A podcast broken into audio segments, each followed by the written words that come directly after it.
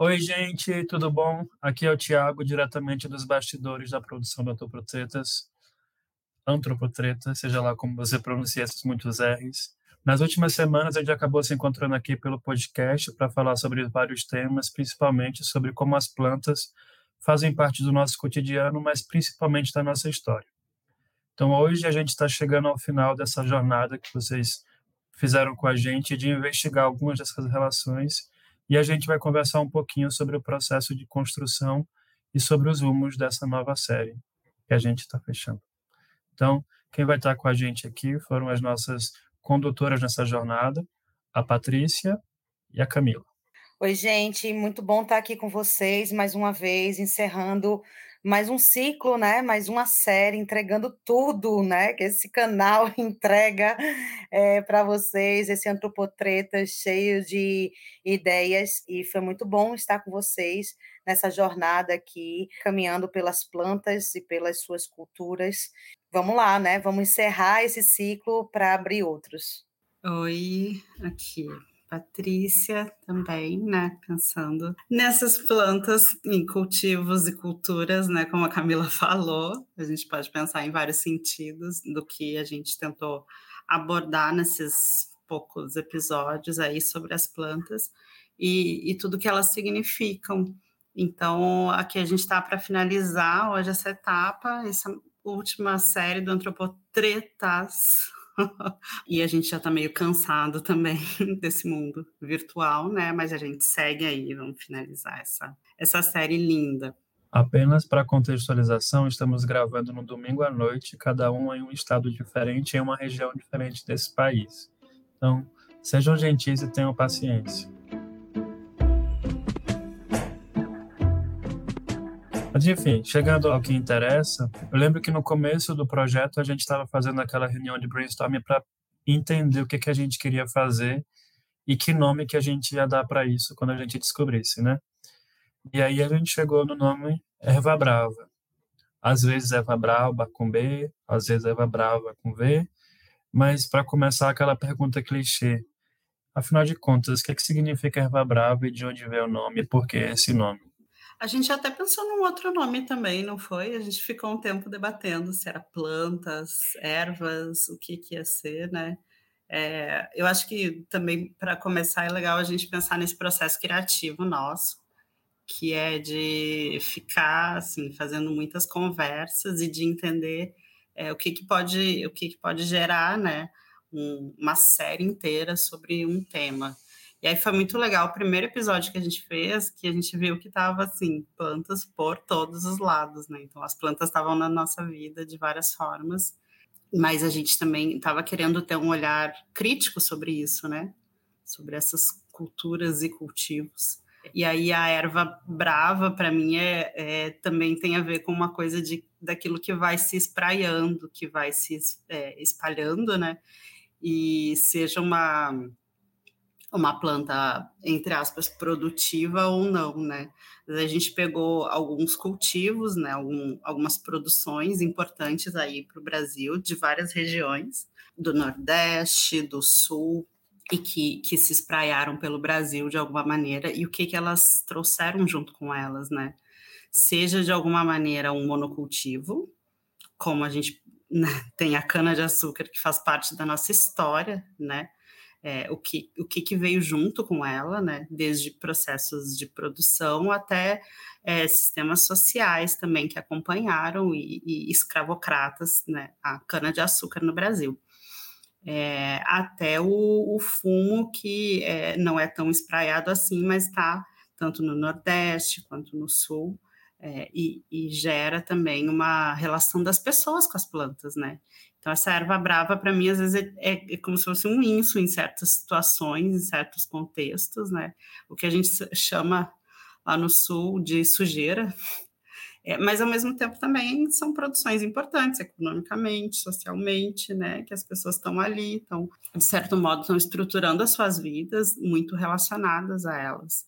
Então, é, é menos pensar o que, que é só de ruim ou só de bom, mas entender como é que essas relações estão sendo formadas.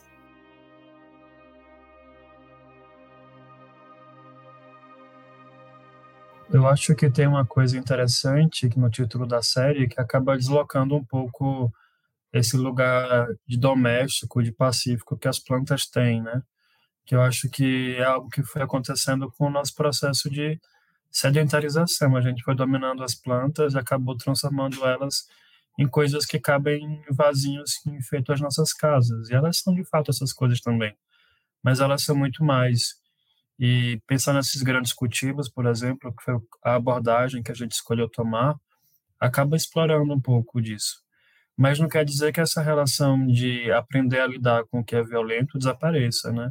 Eu acho que o caso do, das relações com a cultura popular são um, um, um, bom mote para pensar isso. Acho que a Camila pode ajudar a pensar sobre isso. Sim, quando eu penso no, no nome erva brava, vem para mim a bravura, né? e de como algumas formas de, de cultivo eh, acabaram formando é, formas de resistência também, né, através de manifestações culturais.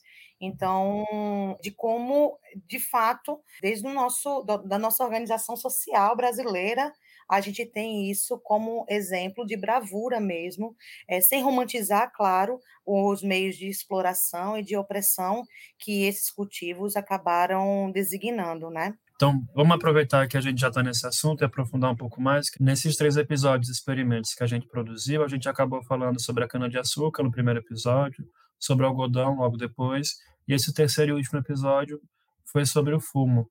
Cada um desses episódios falam de uma planta diferente, de um cultivo e um momento histórico diferente também, e de lugares diferentes. Mas eu queria saber, do ponto de vista de vocês, onde é que esses episódios se encontram, quais são os temas, quais são as perspectivas em comuns, apesar da particularidade de cada história. Eu acho que o que fica muito forte é a monocultura, né? E de como esses tipos de cultivo, eles, eles se espraiam mesmo em territórios em que fazem com que eles sejam a principal fonte né? Então, tanto você pega a cana-de-açúcar já na nossa formação social, né? Desde ali, né? Do, do, processo de colonização, o algodão também, que acaba tendo essa função, e a gente focou no sertão paraibano, e o fumo, que no sul acaba sendo a principal forma de pessoas de minifúndios, né, por conta exatamente do espaço. Então, eu acho que é uma coisa que para mim conecta bastante nessa, nesses três episódios é o quão forte ainda é a monocultura como forma de produção brasileira, né? E que essa monocultura, claro, esconde por trás uma série de opressões, né? E uma série de questões que vem muito do patriarcado mesmo, de como a gente se constitui enquanto povo brasileiro, né? O racismo, é, o racismo ambiental, né? Hoje visto é, mais largamente, né? Hoje sendo questionado de uma forma mais, mais é, contundente. Que bom que isso está acontecendo. E como tudo isso acaba construindo formas de resistência através da cultura popular ou da agroecologia, como no caso do, do fumo lá no sul do país, é, ou do acesso a políticas públicas, como o PAA, né, que é o Projeto de Aquisição de, de Alimentos, e políticas é, de fomento de cultura, né, de fomento cultural, que a gente teve um, um longo período de apagão e que ao que parece, a gente está agora retomando passo a passo, conforme a gente conquistou nos últimos 20 anos, né? Então, eu acho que é isso, assim, basicamente, que a gente quis trazer, e essa costura mesmo, dentro do, do, do que a gente pôde roteirizar com relação a essas, esses três cultivos, e poderiam ser vários outros, né? Mas foram esses os escolhidos para que a gente pudesse trazer aqui para o Erva Brava. É, acho que uma coisa bem legal é que hum, a gente lá no começo, né, nesse processo criativo, pensou em vários cultivos. Aí, aquela coisa empolgada, né? Vamos fazer sobre muitas coisas, porque de fato é um tema que nos mobiliza, né? E ainda mais que a gente veio de uma série que era sobre luta pela terra.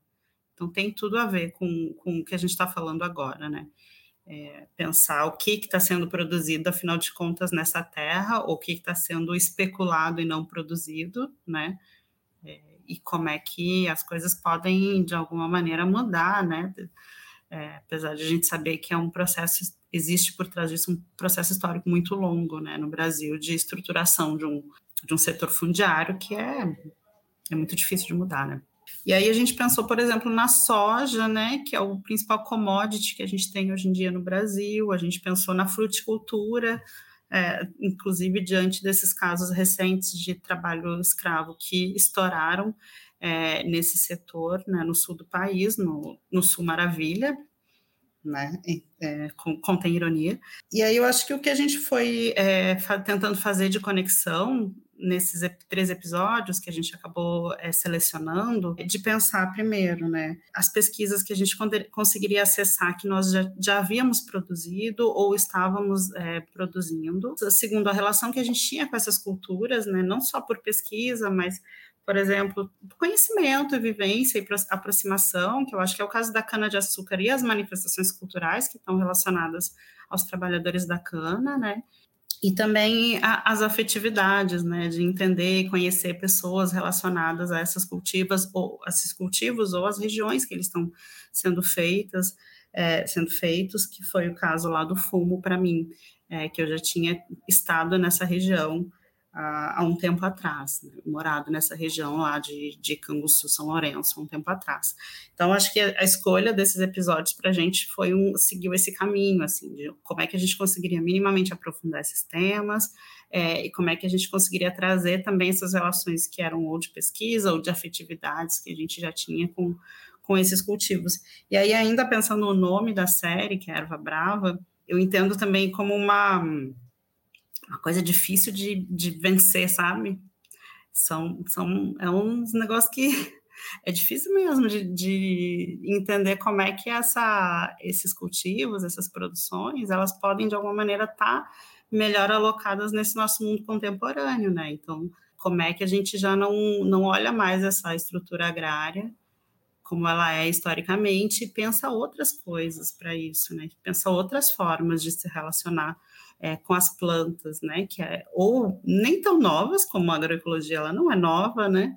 É, a biodinâmica que é feita hoje em dia, ela não vem de hoje, mas que precisa estar na ordem do dia de uma maneira mais, é, com mais escala, né? Mais expandida, né? Então, a gente tem um agronegócio é, super gigante no Brasil, e aí os dados falam muito, né? A gente teve Segundo os dados do mapa, a gente tem um faturamento com atividades da produção agrícola e pecuária de mais de um trilhão em 2022. É muito dinheiro, né? Então, claro, a gente sabe que tem um subsídio muito forte, a gente sabe que tem essa estrutura fundiária que favorece e que estrangula, inclusive, quem não está dentro de certas commodities, né? Quem não está dentro de certos roteiros ou quem está questionando isso porque é, as principais cultivos no Brasil hoje em dia, né, são essas commodities, mas a gente sabe que a gente não come só commodity, né? Então, pensar é, a, re, a, resiliência de outras plantas diante dessas, desses monocultivos, eu acho que foi uma coisa que, que conectou a escolha desse, desses cultivos. Eu acho que no final das contas a gente não está falando nem de alternativas extravagantes, né? Nas últimas semanas a gente viu, por exemplo, reportagem dizendo que muitos produtores estão desistindo de produzir feijão e arroz porque a soja tem sido muito mais rentável economicamente. Então, não é que a gente está falando, ah, vamos parar tudo e vamos produzir flores, assim.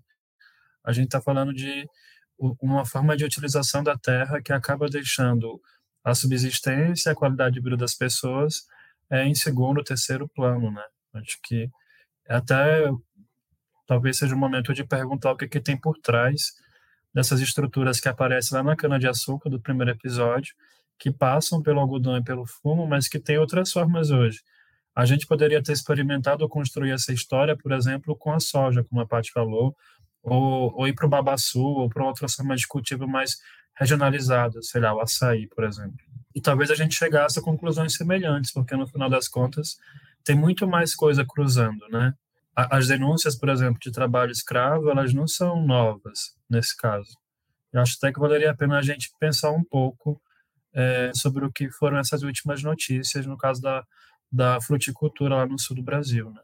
Então, o Ministério do Trabalho e Emprego resgatou 918 trabalhadores em situação análoga à escravidão entre janeiro e e 20 de março de 2023, ou seja, um período super curto, né? Isso foi um recorde para um primeiro trimestre em 15 anos. É, a gente sabe que, bom, a gente estava vindo da pandemia, teve um pouco menos de, de resgates durante a pandemia, até porque teve menos movimentação desses trabalhadores, né? Mas, então, no caso da, da, fruticultura no sul do país, a gente tem esses, essas centenas de trabalhadores que estão sendo resgatados, e, e um caso que teve muita repercussão, né?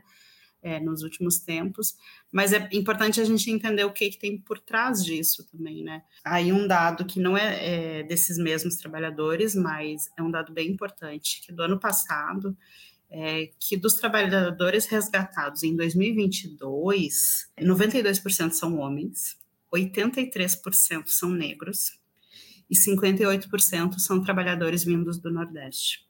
Então, a gente tem um perfil aí bem, bem marcado, né, das pessoas que estão tendo que acessar um trabalho muito precarizado, estão saindo das suas regiões é, para trabalhar longe. Isso a gente poderia exemplificar com outros cultivos, inclusive, é, de fruticultura é, bastante marcado, né, como é, no, no, Sudeste também, não só no Sul, né, plantação de laranjas, a gente já teve vários casos também, inclusive com trabalhadores da Paraíba que foram resgatados e depois eles acabam tendo que acessar um programa de, de reinserção, né, após essa, esse tipo de, de resgate de uma situação análoga a, ao trabalho escravo, né? Então, o que está por trás disso? A gente tem, por exemplo, uma reforma trabalhista que flexibilizou muitos direitos, né? E teve uma influência direta na forma como as pessoas são contratadas é, e o que que elas é, é, o que, que os empregadores têm que é, respeitar ou não de direitos trabalhistas, né?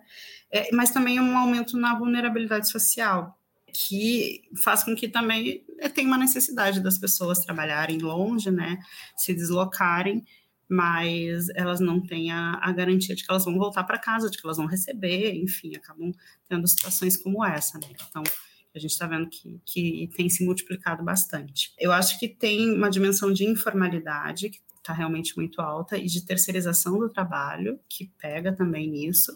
Mas é claro que acho que a gente tem que olhar, como a gente está falando de agronegócio, como a gente está falando de monocultivo, né? Assim, mesmo que a gente considere que o agronegócio não é um ente único e, e homogêneo, né? Existe aí essa estrutura que, que favorece certas pessoas, certos grupos, certos, certas regiões, certos cultivos, certas commodities, né? E que não está sendo fiscalizado é, e que favorece justamente esses trilhões que eu falei, né? É, com menos é, pagamento de, de, salários, com menos é, é, um lucro que esse lucro, é, na verdade, ele é ilusório, né? Ele deveria estar tá sendo distribuído para os trabalhadores em função do seu trabalho e não está, né? Então tu deixa de pagar as pessoas e gera um, um belo de um lucro para alguns poucos, né? Então, isso é muito a cara do, do, nosso, do nosso agronegócio, né? Mais tradicional, mais conservador, é, e que está é, aí gerando muitos, muitos dividendos, né? E, no fim das contas, não está distribuindo da maneira como deveria, é, e, e acaba gerando mais concentração também, inclusive, né?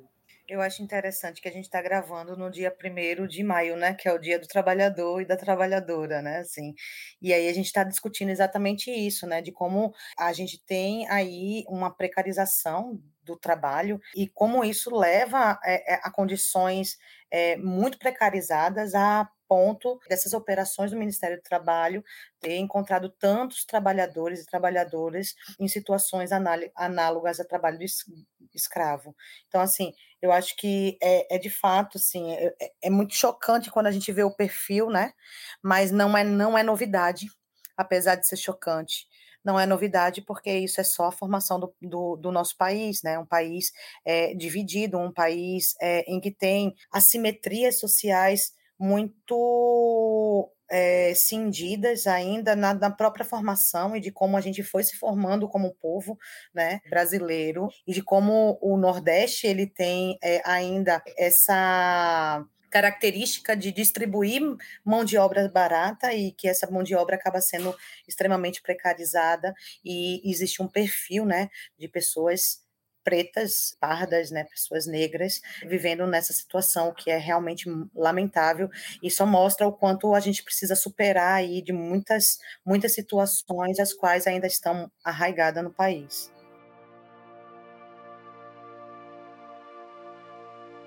Eu acho interessante como Eva Brava acabou condensando um pouco da nossa trajetória como podcast, principalmente em temas-chave, né? A gente falou, por exemplo, sobre marcadores sociais, principalmente sobre raça, pensando como é que esses cultivos foram criando relações de subordinação e de resistência que vinham de pessoas pretas e pessoas negras de forma mais ampla. A gente também falou sobre saúde na medida em que cada um desses cultivos afetou e continua afetando o bem-estar físico, psíquico, emocional das pessoas que têm que lidar com ele. E a gente falou de um grande tema também que tem aparecido cada vez mais por aqui, que são essas relações conflituosas, violentas com a terra.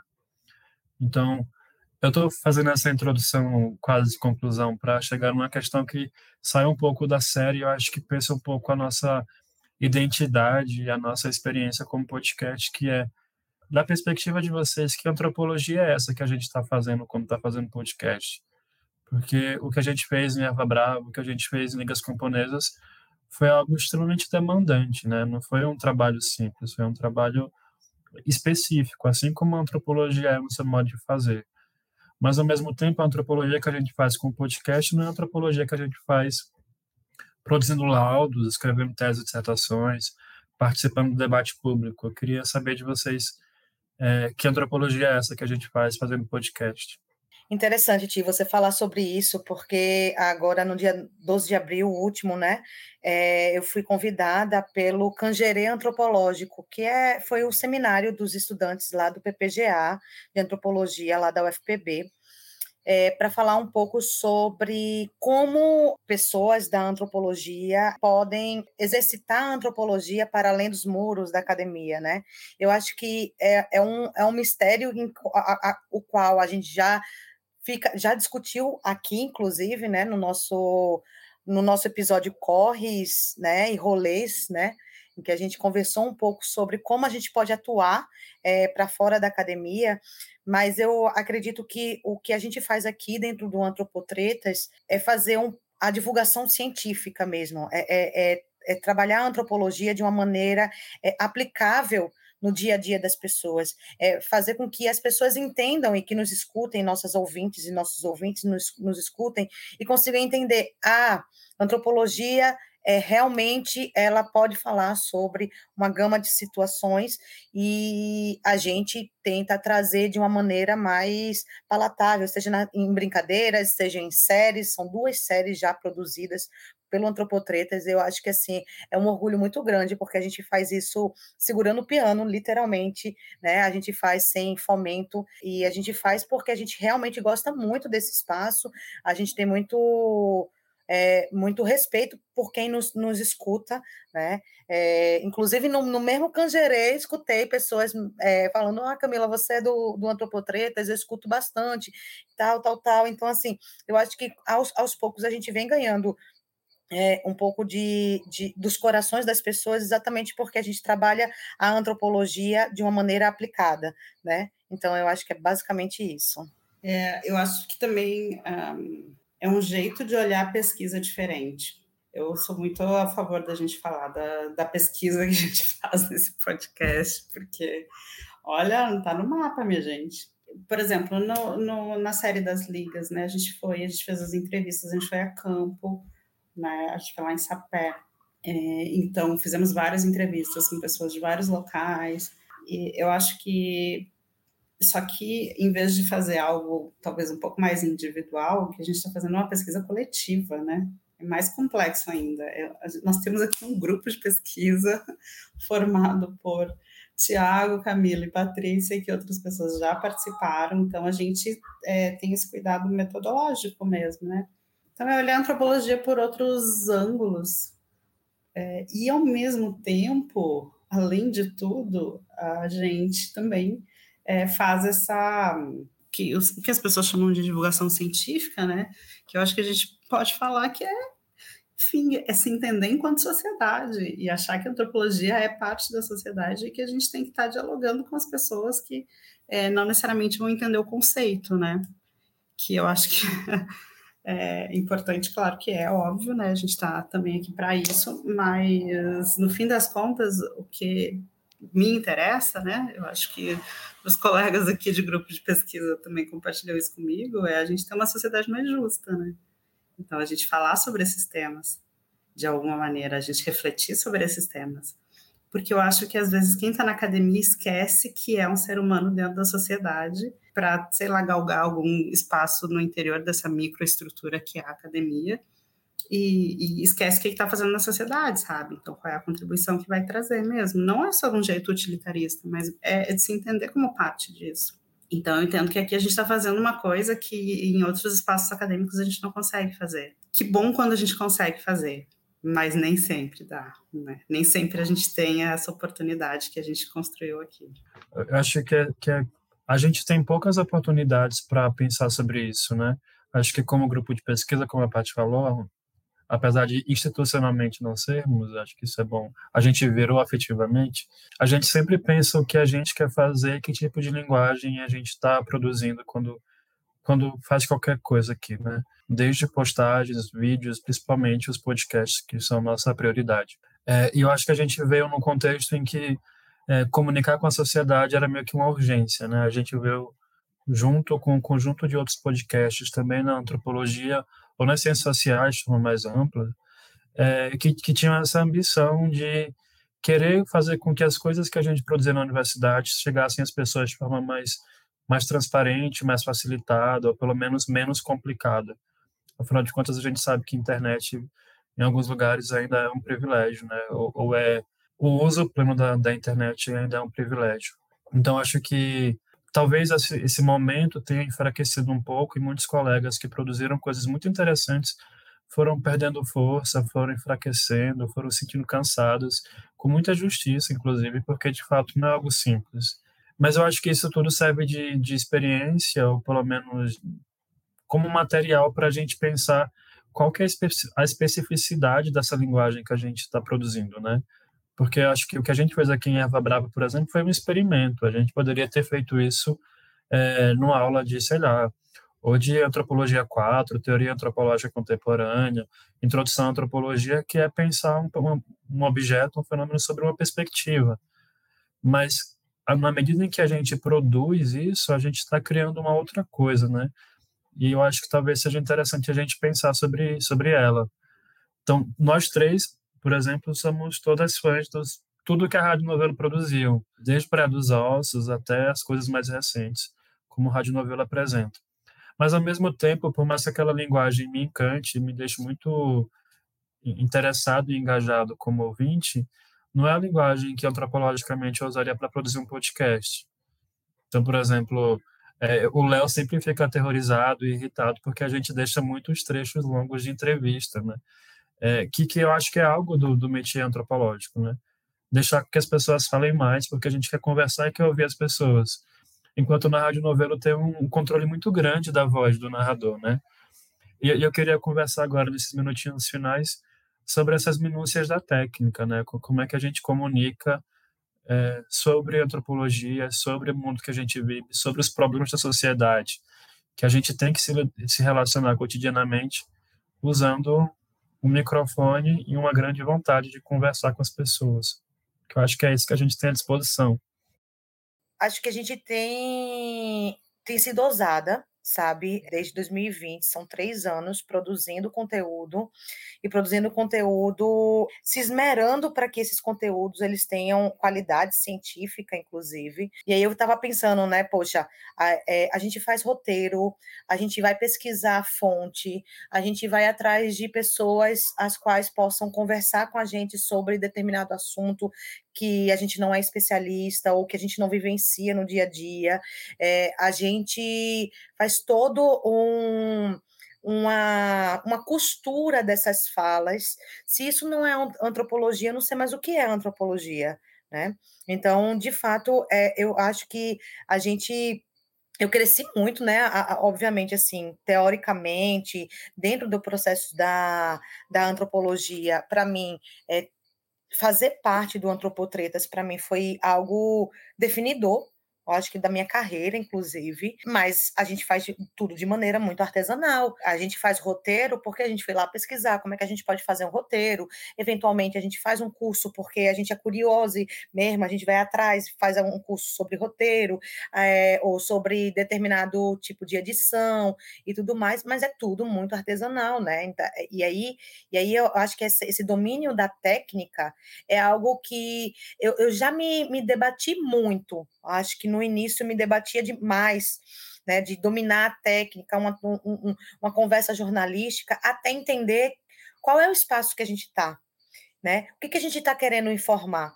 A gente está querendo é, é, informar é, dentro de uma perspectiva jornalística ou dentro de uma perspectiva antropológica. E aí a gente vai poder oferecer aquilo que a gente pode oferecer, né? É dentro do processo antropológico, e eu acho que a gente está é, é, tá bem confortável, confortável estando sempre desconfortável, é, principalmente porque é, acho que é, é, mais uma vez vou falar sobre o mesmo assunto, posso parecer uma chata, mas é muito difícil fazer antropologia e produção científica da forma como a gente faz, sem fomento porque é isso, a gente vai ter que o tempo todo estar tá se desdobrando entre uma coisa e outra, entre nossos trabalhos nossas fontes de renda, e isso aqui ser a nossa algo que a gente não gostaria, mas quase que um hobby, e não é, e não, não deveria ser, né? É, é nossa profissão. Então, tá chegando nos nossos minutinhos finais. Eu queria fazer uma pergunta que é meio um recapitulando, mas também é um reimaginando o futuro. Qual foi a coisa que vocês aprenderam que mais afetou vocês, seja em Erva Brava, seja nesses anos, produzindo podcast? E eu vou falar, começar falando a minha, que eu nunca fui muito de carnaval, e a gente reclamava muito que nunca tinha feito episódios, ou não fazia com muita frequência episódios sobre temas felizes, né? E aí, quando a gente fez o episódio sobre cana-de-açúcar, a gente acabou falando sobre maracatu. E para produzir o episódio, a gente teve que aprender quais são as, as funções das personagens que fazem parte do cortejo do maracatu, né? E daí que um dia eu estava num, num, bloquinho de carnaval, pela primeira vez em muitos anos na vida, e eu encontrei um caboclo de lança, eu consegui reconhecer um caboclo de lança, eu fiquei muito muito afetado, assim, muito sensibilizado. Tanto que eu mandei para vocês a foto, né? Foi meio que um encontro inesperado do, do que a gente aprende no podcast com o que a gente vive a, a partir das coisas que a gente faz aqui. Agora eu queria escutar vocês. É engraçado, né, que eu, eu tava pensando muito sobre mais ou menos isso hoje de tarde, que eu tô, tava relendo um, um TCC sobre o, um, uma comunidade quilombola da Paraíba.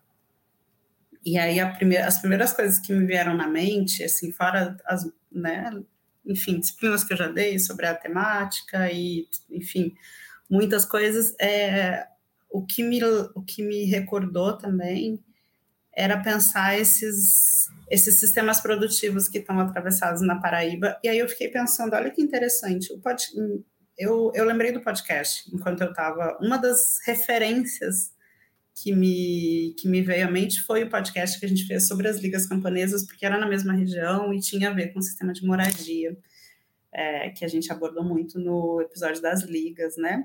E ao mesmo tempo tinha a ver com isso que a gente está falando aqui da, de no Erva Brava, principalmente no episódio do algodão, que a gente falou dos, dos processos de, de exploração do trabalho né, no, no sistema produtivo do algodão. E aí eu fiquei pensando muito, olha que interessante, assim, assim como as bibliografias, eu também lembrei do podcast, né? Então, o, o que, que o podcast é na minha vida, enquanto pesquisadora, enquanto uma pessoa que está trabalhando com certas temáticas, né? Ele pode não ser tudo, ele não tem que ser tudo, não tem mesmo que ser tudo, né? Mas ele pode ser uma das coisas importantes para nos lembrar, para nos é, instigar, para nos chamar para aquele tema, para a gente também, inclusive, ter uma memória daquilo, né? E depois desdobrar do jeito que for, assim, eu vou atrás de leitura, eu vou atrás de saber mais, eu vou atrás de fazer pesquisa sobre, né? E aí eu acho que isso é uma coisa que me impactou muito, no, me impacta muito no podcast, que ele agora ele faz parte das, das nossas vidas, né, muito e de muitas pessoas, como também um, um, espaço de construção de conhecimento, né, e de construção e compartilhamento de conhecimento. Acho que ele tem um papel bem interessante dentro de qualquer, não só da antropologia, né, mas dentro da construção de conhecimento, esse processo de aprendizados que a gente passa. É, então é, é isso, ele está de alguma maneira nas nossas referências, né? Eu, eu tenho dificuldade de escolher assim, porque na verdade eu acho que o, o podcast ele, ele atravessou a minha vida é, numa escalada, sabe? Tipo, é quase como se eu não não tivesse mais como pensar, por exemplo, a minha formação acadêmica no doutorado sem o podcast, porque é, o podcast iniciou no primeiro ano do, do, do, meu doutorado. Então, assim, a despeito da gente, por exemplo, é, em geral, a gente não fala muito sobre as nossas pesquisas especificamente, a gente já fez isso e tudo mais, mas eu, eu hoje compreendo a antropologia, da forma como eu penso que é a antropologia, através do podcast, através de cada capítulo que a gente foi construindo, das tessituras que a gente foi trazendo, e sem dúvida, sem sombra de dúvidas, os dois, é, as duas séries que a gente organizou, para mim, foram séries é, que realmente impactaram muito positivamente na minha vida, porque primeiro é, é um conhecimento de uma área que eu eu desconhecia, né? Sabia muito pouco, sabia de pinceladas, sabia de vivência, como o Paty disse logo no início, essa minha é, minha proximidade com a, a, a, cultura popular, mas, mas por outro lado também alguém que não conhecia as nuances, né, os seus a coisa mais profunda da situação e hoje ter esse entendimento, sem sombra de dúvidas, é o podcast que me proporcionou e para mim isso me atravessa um bocado. Então é isso, gente. Fiquem com a ideia de erva brava na cabeça, invertam as perspectivas, deixem as plantas de vocês saírem pelas janelas e contarem outras histórias para o mundo. Não esqueçam que as pessoas estão ao redor e que elas precisam ser ouvidas, porque no final das contas eu acho que essa é a curiosidade máxima que a gente desenvolveu com produzindo podcast, né? A gente pensa que produz podcast para falar coisas, mas na verdade a gente produz podcast para ouvir pessoas e é assim que, a, que as coisas se tornam mais interessantes. Então, sigam a gente nas redes sociais, escutem a gente. Se puderem, avaliem o nosso podcast nas suas plataformas de streaming. Dá lá as cinco estrelinhas, dá lá nota máxima no Apple Podcast, se você tem um iPhone. É, se você tem um iPhone e quer doar um para mim, estou aí. Beijos, até logo. Tchau.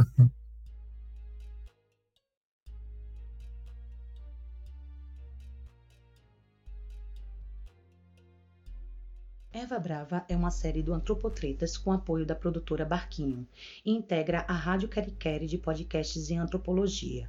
O roteiro, pesquisa e locução são feitos por Camilo Mate e Patrícia Pinheiro. A edição, mixagem e sonorização é por HP Rodrigues e a produção e montagem por Leonardo Pinheiro, ambos da produtora Barquinho. Tiago Oliveira faz a gestão das redes sociais e do site, onde você pode encontrar os créditos desse e de outros episódios. É só ir antropotretas.com. Até mais!